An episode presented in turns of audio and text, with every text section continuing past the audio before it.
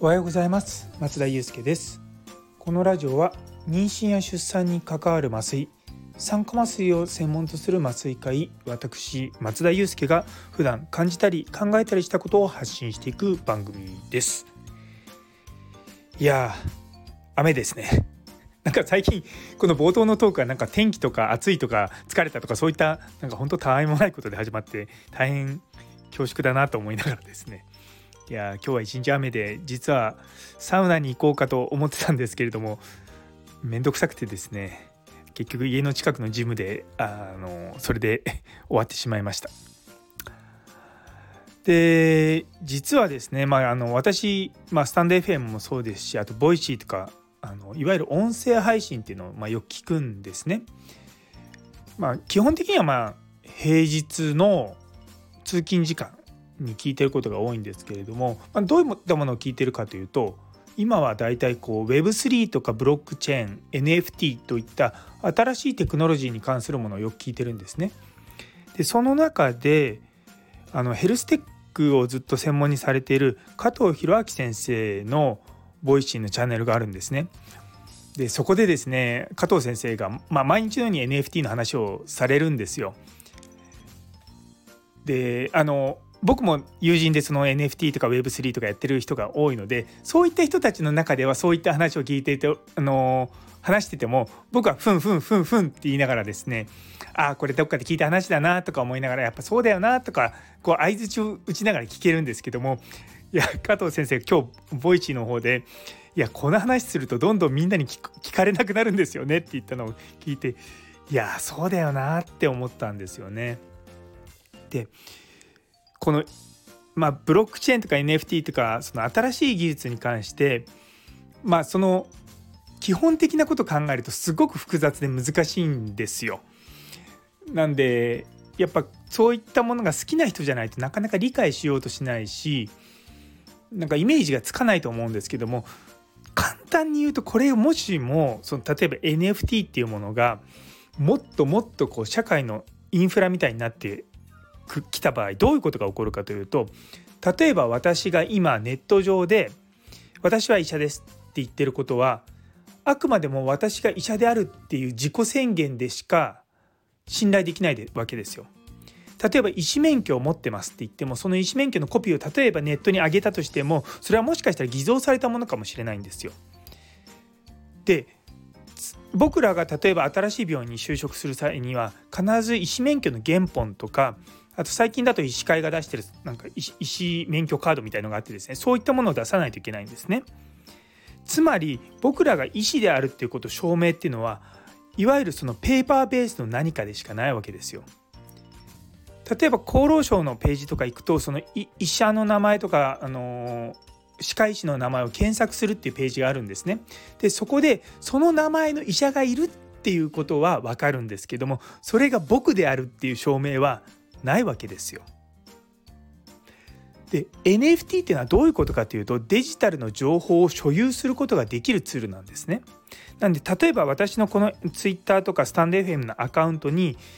松田祐介という医師書医師の証明書みたいなものがをつけることができるんですよ。でそういうそれによってあこの発信をしてる人はちゃんと医師免許を持っている人なんだっていうことがこう証明できるんですよね。だそれがこの NFT のすごいところなんですよ。でデジタル情報っていうのは基本的にコピーペーストできるものなんですね。でそういったそのデジタルを所有するっていうことは今まで技術的には不可能だったんですよ。例えばこのファイルを何らかの PDF ファイルを私は持ってますって言ってもそれがコピーして持ってるのかそれともオリジナルを持ってるのかっていうのは分からないんですよ。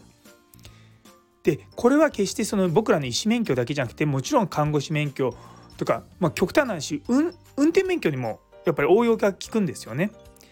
で例えばそれと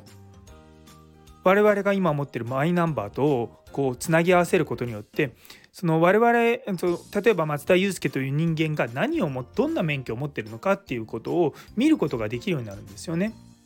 でそういったものを見ることができるようになると自分の個人情報がダダ漏れになるんじゃないかっていうふうに心配されると思うんですけどもそれもですね実はテクノロジーとして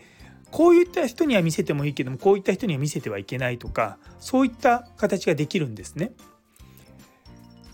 なんでそういうその技術革新というところををそのテクノロジーを理解してしまうともう未来には絶対そういう世界が待ってると僕は思うんですよ。で例えば今メタバースって言って 3D 空間の中であの人が入り込むってことができてそこで人と出会うってこともあるわけですよね。でもちろんそこでフィジカルに患者さんを診察することはできなくても例えば健康相談とか問診とかそういったことっていうのは決してできないわけじゃないんですよね。なので例えばその今は目の前の患者さんと対面でやってます。でもちろんオンライン診療っていうのはあります。でさらにそこから先にメタバース空間での診察ってことも不可能ではないわけですよ。で例えばメタバのメタバースというかその、まあ、メタバースでの診察っていうのはほぼ対面の診察と近しいものがあるんですけれども例えばこのこの人は医者であるということは分かっててもあの顔が分からないとかで、まあ、それがねやっぱりその患者さんと医者の間のその信頼関係っていうところに顔が見えないっていうところはやはりネックにはなってくると思うんですけれどもでもまあ、そういった技術によってですねこのメタバース空間で医者の集まりっていうものを作ったりとかでそこでしっかりそうあのコミュニティを形成するっていうことが可能なんですよね。あとはですね NFT っていうのは基本的に証明書になるんですよ。で例えば学会に参加するとかそういった時の証明書っていうのはもちろんあの版権みたいなものをもらってですね僕ら丁寧に取ってたりとかすることはありますしあともちろん学会に問い合わせれば僕がないついつのなどの学会に参加したかってことは分かります。でも僕以外の人があの僕はいつがどういった学会に参加してるのかっていうことを知りたいと思ってもそれを知ることはできないわけですよ。でも例えば僕が自分の意思でいや僕はこういった学科に今まで参加してきましたっていうことを証明したい時に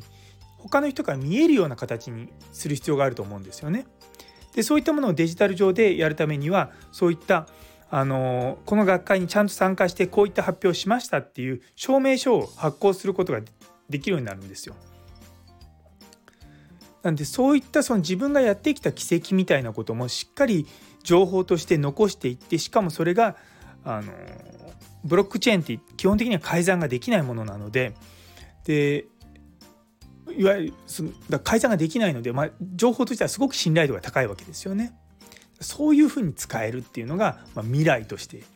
あるんですよ。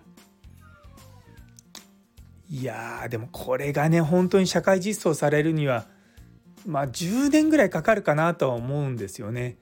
最初この Web3 っていうのがブロックチェーン技術に基づく分散型のシステムって言われてたんですけどもいやいやいや Web3 は実は AI じゃないかって今言われてるんですよね。